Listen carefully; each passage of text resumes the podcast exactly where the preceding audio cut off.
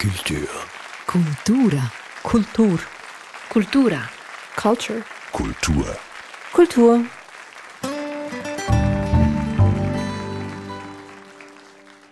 Dies ist der Kulturstammtisch mit einer Spezialausgabe, der zweiten Spezialausgabe aus der Rotonda bei La Mobiliar am Locarno Filmfestival. Eine Kooperation zwischen dem Kulturstammtisch, der genossenschaftlichen Mobiliar und dem Festival von Locarno. Mein Name ist Eric Facon.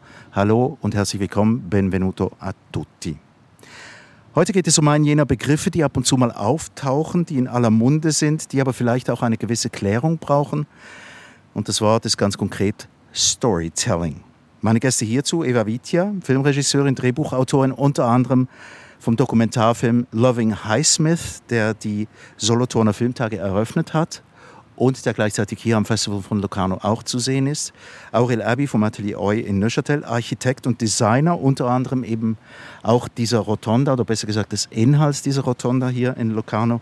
Und Thies Wachter, Audioproduzent und Journalist, unter anderem von Podcast-Serien wie Vermisst, Ursula Koch und Skalpell und Wahn und wurde dafür auch zweimal mit dem Swiss Press Award ausgezeichnet.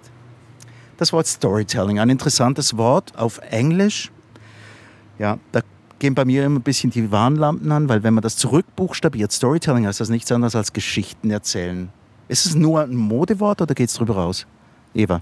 Ja, ich habe mich jetzt äh, bei der Vorbereitung auch gefragt, wann, wann wurde eigentlich aus dem Geschichtenerzählen das Storytelling und was hat sich damit auch verändert? Und ich, äh, ich erinnere mich eigentlich nicht dran. Ich weiß es auch nicht ganz genau, wann sich das eingeschlichen hat. Aber ich glaube, dass so die neueren Entwicklungen, dass Storytelling ein Begriff ist für, fürs Marketing, auch im Journalismus sehr viel wichtiger geworden ist. Ähm, da hat wohl der Begriff auf Englisch gewechselt. Vorher war es einfach das Geschichtenerzählen. Genau. Tis, was meinst du? Ja, ich denke auch, das ist äh, für mich auch in, in einem gewissen Sinne Ausdruck der, der amerikanisch geprägten medialen Globalisierung auch. Plus dann eben noch äh, entdeckt von der Marketingwelt. Äh, das äh, hat jetzt diesen Begriff so ein bisschen zum, zum Modewort werden lassen. Aber faktisch ist es einfach Geschichten erzählen. Mhm. Also es ist nicht, dass es irgendetwas mit dem Format zu tun hätte oder mit, mit, mit einer Verarbeitung von Geschichten? Doch bei mir jetzt als Audioproduzent ist es wirklich eine Bezeichnung eines Formats. Mhm. Also Storytelling äh, ist äh, zum Beispiel wird abgegrenzt von Talk-Formaten oder von Interview-Formaten. Also da erzählen wir Geschichten. Mhm. Sind meistens gestaltete Beiträge, narratiert oder unnarratiert, da ist dann alles möglich. Mhm. Wir werden sicherlich noch darauf zurückkommen. Es sind schon zwei ähm, Begriffe gefallen, also Anwendungsbereiche, sagen wir es mal so. Also auf der einen Seite interessanter Journalismus, da werden wir sicher darauf zu sprechen kommen, auch Marketing. Jetzt Aurel Abbey, du als Designer und Architekt, wie spielt denn jetzt das Storytelling bei dir rein in dein Berufsfeld? Ja, Atelier, also unser Büro ist ja eigentlich ähm, tätig im Bereich äh, Architektur, äh, Museumsgestaltung und Design. Und im Bereich äh, Museumsgestaltung geht es ja immer noch darum, Inhalte äh, zu vermitteln. Und wir wurden dann so eigentlich interessant für Marken und es ist ums Jahr 2000, als dann äh, die Marken zu uns kamen und wollten, dass wir diese Geschichten eben in diesen Stories ähm, dann auch bauen. Und wir haben dann diese Begrifflichkeit von der Storytektur, also nicht nur Geschichten erzählen, sondern Geschichten bauen. Und, und was so heißt das, das konkret, Geschichten bauen? Ja, zum Beispiel für ein Kashmir-Brand, ähm, wo es um ähm, Pullover geht, äh, haben wir zum Beispiel in Shanghai eine Boutique gebaut, wo wir wie ein dreidimensionaler Strick ähm, dargestellt haben, als dreidimensionales Raumbild. Und ähm, so ist eben dann zum, zum Geschichtenerzählen, kann man es auch als Bild visuell noch ja, weiterentwickeln. Mhm. Und als Architekt und, und Gestalter ist man ja nicht am Sprechen, sondern am, am Entwerfen und am Erdenken von Projekten. Und ähm, ja, so ist es bei uns vielleicht ein wenig anders über die, über die Baukunst als über die Sprache. Das ist für mich ein gutes Beispiel, äh, bei dem ich mich frage, wird der Begriff Story nicht etwas überdehnt? Was hat es mit Story zu tun? Ja, jeder hat ja seine eigene äh, Geschichte und die kann er auch so erzählen, wie er sie will. Aber wenn Marken äh, sich äh, an Geschichten bedienen, dann geht es ja oft darum, dass sie nicht kopiert werden und so können sie sich ein Thema wie zu, zu eigen machen mit eben einer gewissen Story, die dann ähm, erzählt wird. Also wenn man irgendwie einen Kofferbauer zum Beispiel sich bedient von einem Flugzeug äh, und dann die Geschichte von diesem Flugzeugbau sich aneignet, dann ist es dann wie präzise auf diesen, auf diesen Kopf, Koffer abgestimmt. Also es kann da nicht eine andere Marke kommen und sagen, ja, ich habe die gleiche Geschichte, habe, habe mich von den gleichen Welten bedient. Und darum ist die, die Story von, ähm, ja, von solchen Geschichten auch eben sehr, sehr wichtig jetzt für eine Marke. Also grundsätzlich ist für mich der Begriff eigentlich gar nicht, hat gar, gar keine Wertung. Mhm. Ich komme ja aus dem Filmbereich und da ist grundsätzlich Storytelling in der neueren Filmsprache einfach Dramaturgie, das man, das man früher Dramaturgie genannt hat auf Deutsch, äh, also die Struktur der Geschichte und wie hält man sozusagen die Spannung einer Geschichte. Und ich glaube, äh, was wirklich sich verändert hat an dem Begriff oder für die Bereiche, wo er jetzt benutzt wird, wie zum Beispiel eben auch im Marketing, ist, dass wie eine Personalisierung und eine Emotionalisierung dazugekommen ist. Und äh, sozusagen das Spektrum der Geschichten, die erzählt werden können, auch dadurch sehr stark reduziert wird auf, auf eine, eine Art von Geschichten, die eben sehr stark personalisiert und emotionalisiert sind. Also eine klassische, könnte man sagen, auch Helden, Heldengeschichte, die mit einer einzigen Hauptfigur arbeitet zum Beispiel. Also man kann das auch im Filmbereich ist das klar, das hat sich sehr stark, das ist so quasi das Mainstream-Kino versucht sehr stark auf diesen Geschichten aufzubauen. Ich finde es ganz wichtig, äh, dass du von Emotionen sprichst. Es ist, äh, denke ich, wirklich so, dass man mit Stories heute vor allem Emotionen bewirtschaften möchte. Und zwar sowohl in den Medien als auch äh, im Marketing, in der Kommunikation. Und äh, das ist ja an sich auch äh, nicht wertend. Äh, es kommt vielleicht einfach darauf an, in welche Richtung hin man die Emotionen leiten, leiten will. Und da äh, ja, kann man dann darüber streiten, ob das sinnvoll ist oder nicht. Mhm. Also auch in der Propaganda wird, äh, werden Stories eingesetzt. Äh, weil es eben einfach ein gutes Mittel ist, um die Emotionen zu steuern. Aber ist es wirklich nur so eine Auseinandersetzung zwischen subjektiv und objektiv, ganz grob gesprochen? Oder möglichst objektiv? Nein, ich glaube nicht, dass es, äh, äh also natürlich ist es viel subjektiver, es, es äh, spricht das Publikum auch viel subjektiver an, aber es hat auch mit, also ganz schlicht und einfach mit, mit äh, physiologischen Abläufen zu tun, mit, mit Hirnhormonen. Also ich bin auf eine interessante Studie gestoßen, auf eine amerikanische eines, eines Neurowissenschaftlers, der hat einem, äh, einer Versuchsgruppe einen Film gezeigt, eines Vaters mit seinem Sohn, die haben mit Krebs zu kämpfen. Mhm. Äh, hochemotional offenbar. Ich weiß die Details nicht über diesen Film.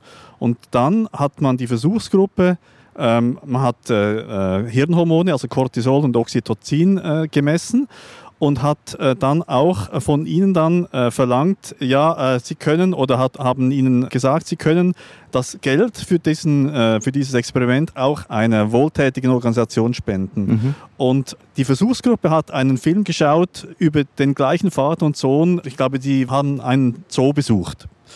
Und es war frappant, wie stark das dann diese Leute, die den Krebsfilm gesehen haben, wie viel häufiger sie dann wohltätigen Institutionen äh, gespendet haben. Und das war im Einklang mit äh, Cortisol und Oxytocin, also mit diesen Werten, die man gemessen hat. Also es passiert tatsächlich wirklich physiologisch etwas im Gehirn und äh, das finde ich ein schönes Beispiel. Mhm, also auf, auf, wissenschaftlicher Ebene schon bewiesen, dass das vielleicht dem Menschen näher kommt.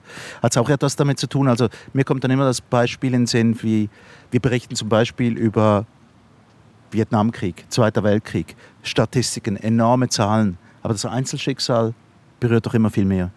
Also ich habe mich jetzt auch gerade gefragt, woran liegt es, dass diese Hormonausschüttungen quasi äh, stärker passiert sind bei dieser Geschichte mit dem Krebs? Liegt es daran, dass der Konflikt viel größer ist oder ähm, also das ist ja ein wichtiges äh, Stichwort, finde ich, für, für auch Geschichten erzählen, dass man immer eine Art Konflikt erzählt, der dann auch überwunden werden muss. Ähm, sozusagen vom Held der Geschichte. Ja, das ist auch bei uns so, dass, dass dann oft ähm, es braucht wie zum, zum Helden noch wie ein Problem, das man lösen kann und dass man das auch ehrlich löst, also auch zeigt, dass man vielleicht unfähig ist, wenn, äh, wenn man irgend, ja, ein Thema bauen will und plötzlich sieht man, man kommt an, an die eigenen Grenzen von der Materialisierung. Als wir beispielsweise äh, im 2002 die Schweizer Landsausstellung auf dem See gebaut haben, ähm, und dann an unsere Grenzen kamen, weil diese Berufsgattungen es gar nicht gibt, um, um Schilfhalme in den See zu setzen. Und da kommt man an die Grenzen und je, je, je mehr das der, der Kunde oder die Leute das spüren, dass man eben auch nur ein Mensch ist, nicht ein Übermensch, ähm, zieht, zieht einem eigentlich wie in die Geschichte wie rein. Ich glaube, es, es braucht wie eine gewisse Authentizität, dass dass, ähm, dass man jemandem zuhört. Es, es muss wie ehrlich sein und sonst wird es eben dann so ein wenig fake Geschicht, Geschichten. Also jetzt sind wir, glaube ich, schon bei der Frage, was ist eine gute Geschichte? Mhm.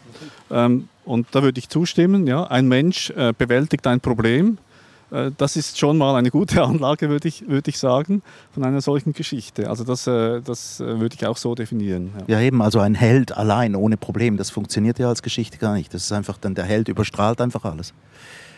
Genau, und äh, also wir sind ja jetzt in Locarno und äh, ich habe verschiedene Filme jetzt gesehen und äh, ich bin also manchmal wirklich auch ratlos, weil ich zum Teil Filme gesehen habe, in denen ich die Geschichte nicht entdeckt habe. Und das lässt mich einfach völlig kalt. Da passiert in meinem Gehirn überhaupt nichts. Und dann habe ich heute einen Film gesehen äh, über eine Teenager-Schwangerschaft. Petit, sehr zu empfehlen, ein französischer Erstling. Das ist einfach hochemotional und da sind Probleme und Probleme, die bewältigt werden müssen äh, und wird auf eine sehr, sehr feine Art wird das, dann, wird das dann gezeigt. Und ich glaube, es hat eben auch damit zu tun, wie stark dass ich mit diesem Problem selber anknüpfen kann. Also wie stark, dass das auch mit meiner eigenen Lebenswelt und Lebensrealität zu tun hat. Je mehr das das ist, umso, umso stärker spielen meine Hormone verrückt.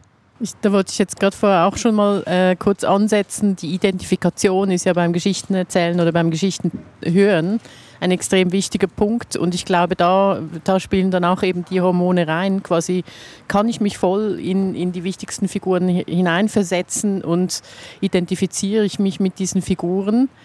Ähm, mich würde es jetzt aber noch von den anderen äh, wundern, was, wie würdet ihr denn eine gute Geschichte von einer schlechten Geschichte unterscheiden? Weil das, ich finde das gar nicht... Äh, ist nicht so eindeutig. Gar oder? nicht so einfach. Einfach ist es auch nicht. Ja. Also es braucht sicher ähm, auch eine, eine interessante Vision.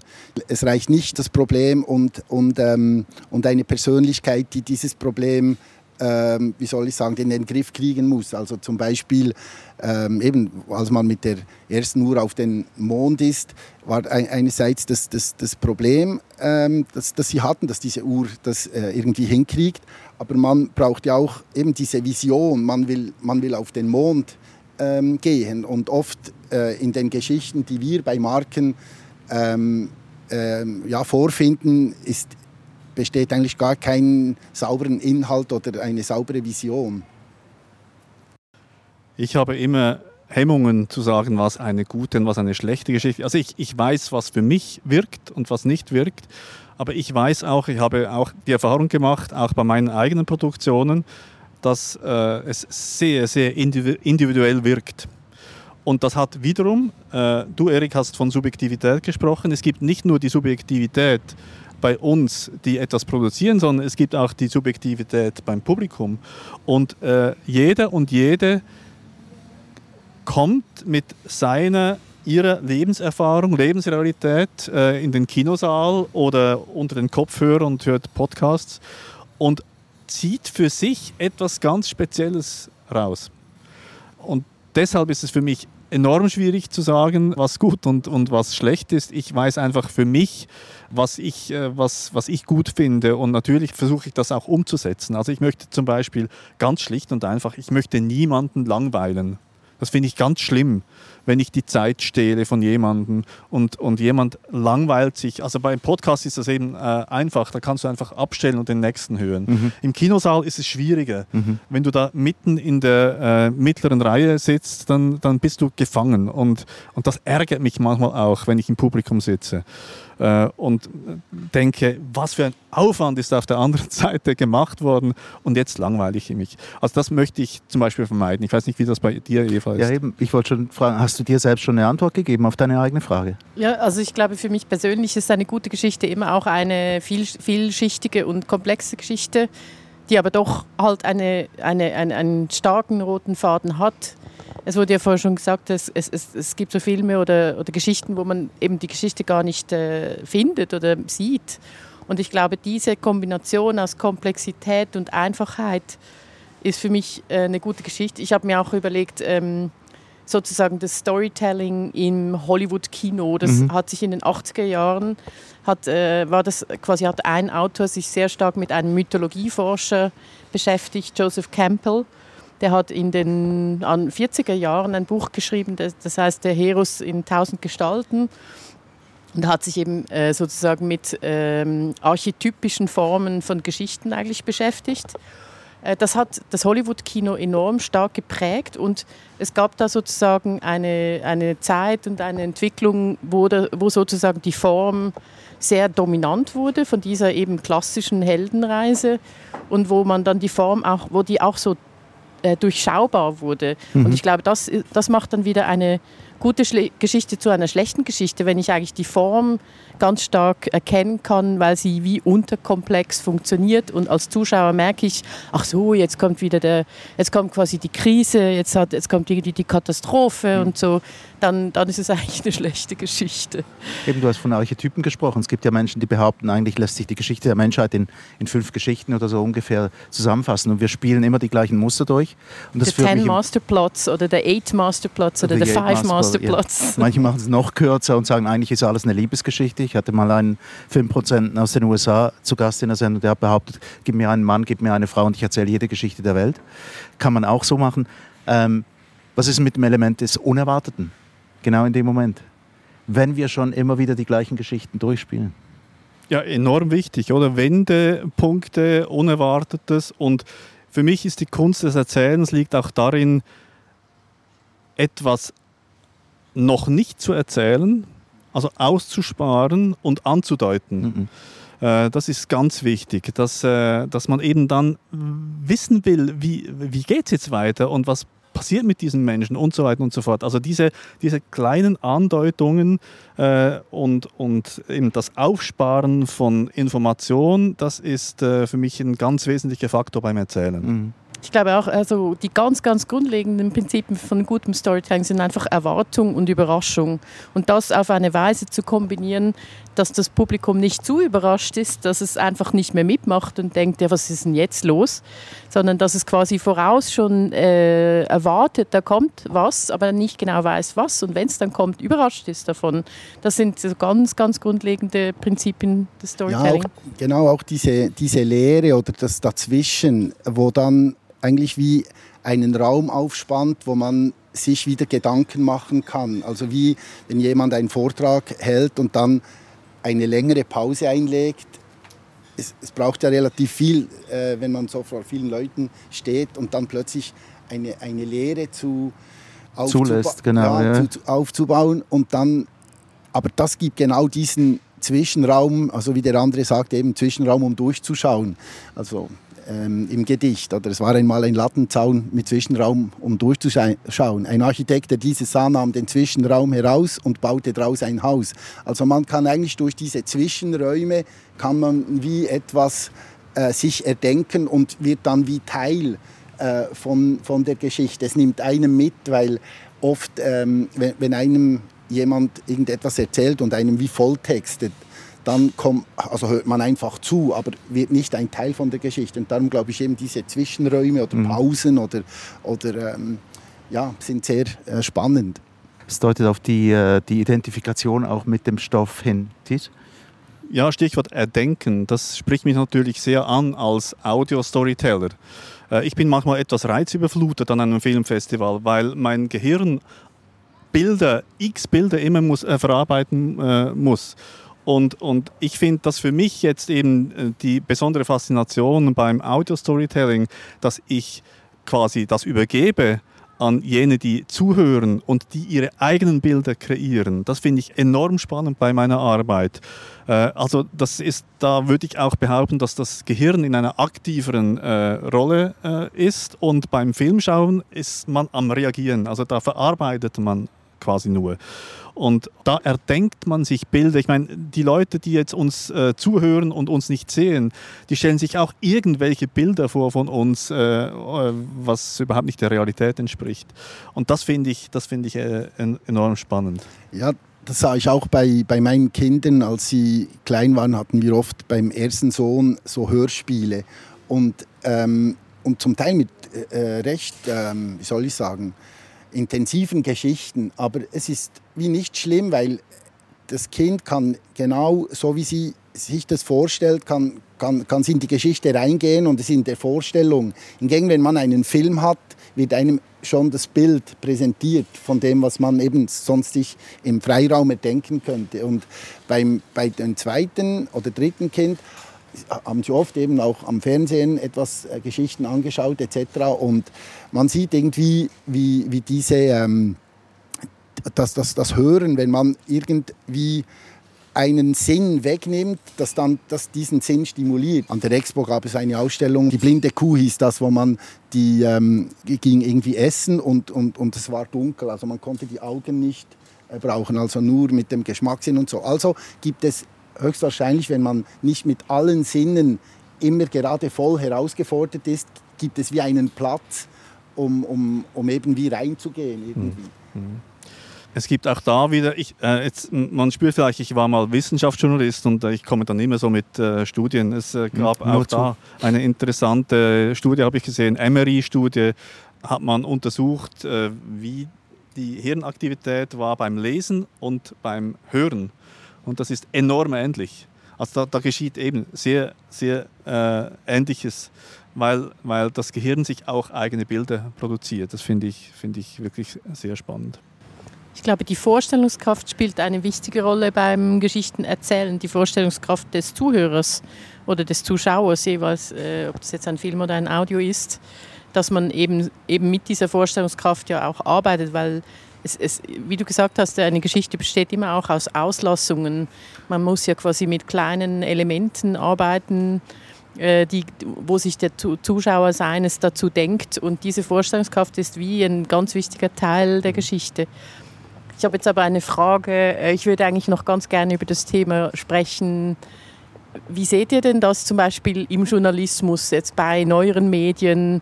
Ähm, dass jetzt immer mehr so auf personalisiertes Storytelling äh, quasi gesetzt wird, auch bei Social Media, dass man, dass man alles sozusagen personalisiert und emotionalisiert, um überhaupt etwas erzählen zu dürfen, sozusagen. Eben, das führt uns zur, zur, zur, Frage natürlich, in welchen Formaten ist denn Storytelling an und für sich eine gute Sache und der Journalismus? Test du als, äh, als Journalist du musst ja die Grenzen sehen des Ganzen, oder? Also das ja, mich stört dort Subjektivität überhaupt nicht. Mich äh, hat der Begriff Objektivität immer viel mehr gestört, weil es für mich äh, Fiktion ist, faktisch. Äh, kleines Beispiel, dass äh, im Radio sich die äh, Leute immer noch siezen, ist, ist reine Fiktion die sind per Du, das sind äh, Redaktionskollegen. Äh, das ist vielleicht ein blödes Beispiel, aber das ist, fällt mir jetzt äh, einfach äh, ein als, als Beispiel. Es ist ganz wichtig, dass äh, wir mit Verantwortung die Subjektivität leben. Und es reicht nicht einfach subjektiv zu sein, sondern ich muss vielleicht auf ein Vorbild von mir Rückgriff nehmen, das ist Ira Glass, uh, This American Life, äh, äh, der auch immer wieder betont, es reicht nicht einfach eine Anekdote, eine subjektive Anekdote zu erzählen, sondern sie muss stehen für etwas Größeres. Sie muss, sie muss stehen für, für, ja, für, für ein gesellschaftliches Phänomen oder was auch, was auch immer. Und, und da finde ich absolut äh, gerechtfertigt, äh, mit Subjektivität auch zu, zu spielen. Und ich selber als Journalist finde auch, ich habe mich gewandelt auch, äh, als ich jetzt äh, viele, äh, einige Jahre da ins, ins Audio-Storytelling kam, früher geprägt vom Radio, ähm, weil ich einfach merkte, es ist auch unehrlich, immer von dieser Objektivität zu sprechen, weil ich gehe mit meinen Lebenserfahrungen zu einer Person und ich stelle die Fragen äh, nicht unabhängig von mir. Also, und das, das hat für mich auch stark mit dem äh, Begriff Diversität zu tun, weil dass das so enorm wichtig ist im Journalismus, dass unterschiedliche Leute mit unterschiedlichem Hintergrund äh, in, in, in diesem Berufsfeld äh, aktiv sind und eben auch unterschiedlich an Geschichten herangehen. Mhm. Ja, to total einverstanden soweit, aber der, ich glaube, der wesentliche Teil ist doch das Wort Verantwortung. Und das muss das Publikum auch begreifen. Ähm, und in Diskussionen letztendlich habe ich so manchmal das Gefühl, dass ganz viele Leute gar nicht mehr wissen, wem sie jetzt eigentlich trauen dürfen. Eben weil es auch personalisiert ist, emotionalisiert. Und in gewissen Ländern sieht man das auch schon als wirkliches Problem, dass die Leute gar nicht mehr unterscheiden können so richtig. Also vom Seiten vom Publikum her ist das manchmal nicht so wahnsinnig klar. Wie nehmt ihr das wahr? Also ich glaube, es ist einfach extrem wichtig, dass man sozusagen diese Erzählweisen auch transparent macht, oder? Wenn ja. man jetzt zum Beispiel personalisiert und emotionalisiert oder beispielhaft erzählt anhand von einer Figur, dass dann auch klar ist, dass jetzt ein Beispiel nicht, äh, das, weil das, das kann sehr schnell missverstanden werden, das ist klar. Ähm, ich, ich, würde gerne nochmal auf den Begriff objektiv und subjektiv zurückkommen. Ich fand das immer ein schwier auch schwieriger Begriff. Aber ich glaube, zum Beispiel finde ich es absolut legitim, eine Perspektive auf etwas zu haben. Das ist ja die eigene Perspektive. Für mich ist es eigentlich eher das, äh, nicht die Subjektivität, weil Subjektivität ist auch etwas, wo ich dann oft denke, ja gut, äh, ist mir eigentlich wurscht, was, was der XY über etwas denkt. Das ist, das ist für mich dann subjektiv. Aber eine Perspektive, eine bestimmte Sichtweise, die dann eben auch transparent gemacht wird, aus welcher Sichtweise wird das erzählt? Also auch jetzt gerade in Bezug auf Diversität, oder? Was, bin, was ist das für ein Mensch, der jetzt diese Geschichte genau erzählt und warum erzählt er jetzt die, diese Geschichte? Und das irgendwie transparent zu machen, das, dann finde ich das eigentlich in Ordnung, oder? Mhm. Ja, auch ein beim großen Medienhaus angestellter Korrespondent in irgendeinem fernostasiatischen Land braucht natürlich auch etwas und es ist eine Glaubhaftigkeit, eine gewisse. Und ich glaube, früher konnte man sich schneller vielleicht auch darauf einigen, vielleicht ist das nur mein subjektiver Eindruck, dass diese Person dann wirklich auch weiß, von was sie redet, aber nicht mal unterm, unterm Stichwort absolute Objektivität oder Objektivität so weit als möglich. So meine ich das. Aber das Rad wurde schon recht weit gedreht, jetzt gerade im Journalismus. Findet ihr nicht? Ja, ich glaube, das korrigiert sich insofern für mich mindestens so, dass, dass dann einfach platte, plumpe Ich-Geschichten mich einfach schlicht und einfach nicht interessieren, nicht ansprechen, weil ich es nicht mit mir verbinden kann. Es gibt ja im Podcast auch äh, diese, diese Entwicklung, äh, die sogenannten Laber-Podcasts, in denen Leute einfach mal podcasten, die in erster Linie sich selber hören äh, möchten. Also wie YouTuber, Influencer und so genau. weiter und so fort. Hm? Ja, oder ja, halt einfach äh, sich auch weniger, weniger darum kümmern, was jetzt äh, die anderen ähm, von ihm finden, sondern einfach, einfach mal, mal reden. Das ist, äh, oder davon ausgehen, dass alle interessant finden, was er oder sie sagt. Es gab wollen wir mal ein konkretes Beispiel. Du machst einen, einen Dokumentarfilm über Patricia Highsmith, amerikanische, US-amerikanische Autorin, ähm, die vielleicht sind es ja Krimis, vielleicht auch nicht. Sie hm, sagt ja in deinem Film, dass sie nicht so sehr darauf aus war, überhaupt Mysteries zu schreiben. Und das fängt dann mit einem wunderschönen Zitat von ihr. Und wir haben es vorhin versucht ähm, zu finden. Und zwar geht es genau eigentlich um etwas, das mit Storytelling zu tun hat, was ja schließlich auch ihr Metier war. Ja, sie, äh, sie hat geschrieben, good stories are made from the righteous emotions alone. Even if a suspense book is entirely calculated, there will be scenes which the writer has very likely known himself. Ähm, ich, ich übersetze es kurz. Also gute Stories sind immer gestrickt aus den Emotionen des Autors und sogar bei einem Krimi-Roman ähm, der ja sehr durchdacht ist, äh, geplant ist, gibt es immer Szenen, die etwas mit dem Autor selbst zu tun haben, die er selbst erlebt hat. sozusagen. Das, das, da würde ich sagen, da geht es dann sehr stark um die eigene Subjektivität und Perspektive und Erfahrung, die man eben auch ins Geschichtenerzählen mit einbringt. Ja. Ich möchte noch etwas ergänzen, äh, was den Journalismus betrifft, mindestens, und unsere Dokumentararbeit, würde ich sagen, mhm. Eva und meine. Äh, was für mich auch dann dennoch sehr wichtig ist, ist äh, Faktentreue. Mhm. Also äh, ich spreche lieber von Perspektive mhm. äh, oder Subjektivität, Transparenz, Authentizität und Faktentreue. Das ist, das ist mir dann schon sehr wichtig, mhm. weil sonst sind wir dann wirklich äh, in einem sehr, sehr fluiden Feld, äh, ja, eben. Also, in dem man nicht mehr weiß, was man halten will. Bei allen ernstzunehmenden Podcasts auch aus den USA gibt es ja Faktenchecker. Das ist ein ganz ein wichtiger Beruf in diesem Zusammenhang, die da wirklich auch checken, ob diese Fakten auch stimmen. Ich war nur das Beispiel von Patricia Highsmith fand ich schön, weil sie ja gleichzeitig, gleichzeitig referiert sie darüber, worüber wir jetzt gerade am Reden sind und gleichzeitig ist es tatsächlich auch der Einstieg in, in einen Film. Also besser kann es nicht werden. Suchst du, wenn, wenn du, wenn du ein, ein, filmisches Thema angehst, suchst du nach so etwas, so eine, eine Kernaussage, eine, die auch persönlich ist um einen Einstieg zu finden? Oder wie geht das vor sich? Also bei Patricia Highsmith habe ich ja sehr lange einfach die Tagebücher und die Notebooks äh, quasi entziffert und gelesen und habe mich schon immer gefragt, was sind, so, was sind sozusagen die Leitmotive vom Ganzen. Und da war eigentlich relativ eindeutig, es war das Schreiben und es war die Liebe. Und ich habe mich dann die ganze Zeit über gefragt, was ist wichtiger für Sie?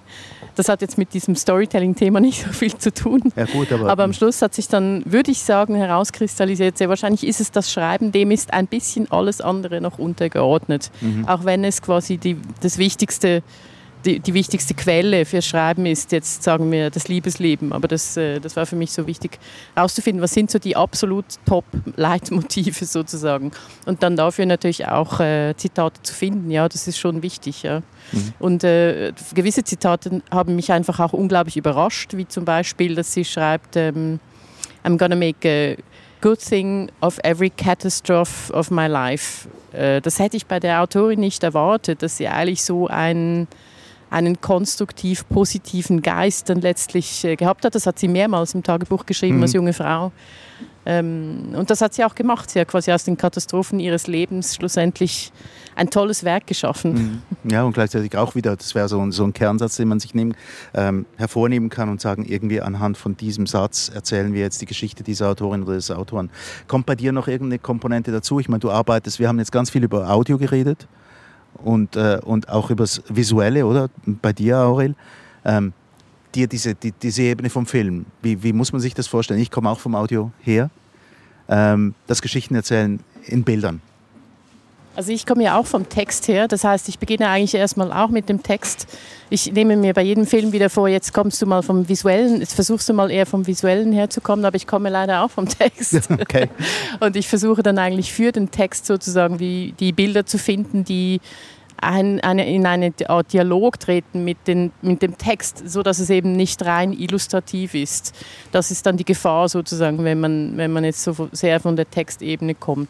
Mhm dass man eigentlich nicht will, äh, dass es platt einfach, äh, okay, ich erzähle jetzt das und das wird dann auch noch mit den Bildern illustriert. Mhm. Das ist dann das, was ich als schlechten Film bezeichnen würde, sondern dass es wirklich so ja, eine Art Dialog gibt zwischen Bild und Text, die ja. aber eben auch äh, viel miteinander zu tun haben natürlich. Es ist dann ein Suchen, welche Bilder sind denn eigentlich die richtigen Bilder für diese und diese Aussagen oder Texte.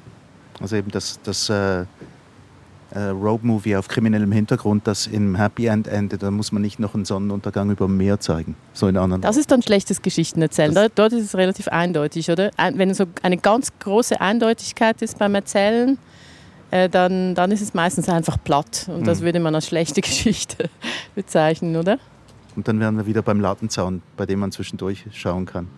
Das Storytelling, das Geschichtenerzählen, wir haben es ein bisschen ausgelotet heute Nachmittag. Herzlichen Dank für den Besuch hier, Eva Vitja, Aurel Erbi und Thies Wachter. Das war die zweite Ausgabe des Kulturstammtischs aus La Rotonda bei La Mobiliar am Locarno Film Festival, eine Kooperation zwischen dem Kulturstammtisch, der genossenschaftlichen Mobiliar und dem Festival von Locarno. Mein Name ist Eric Facon. A risentirci.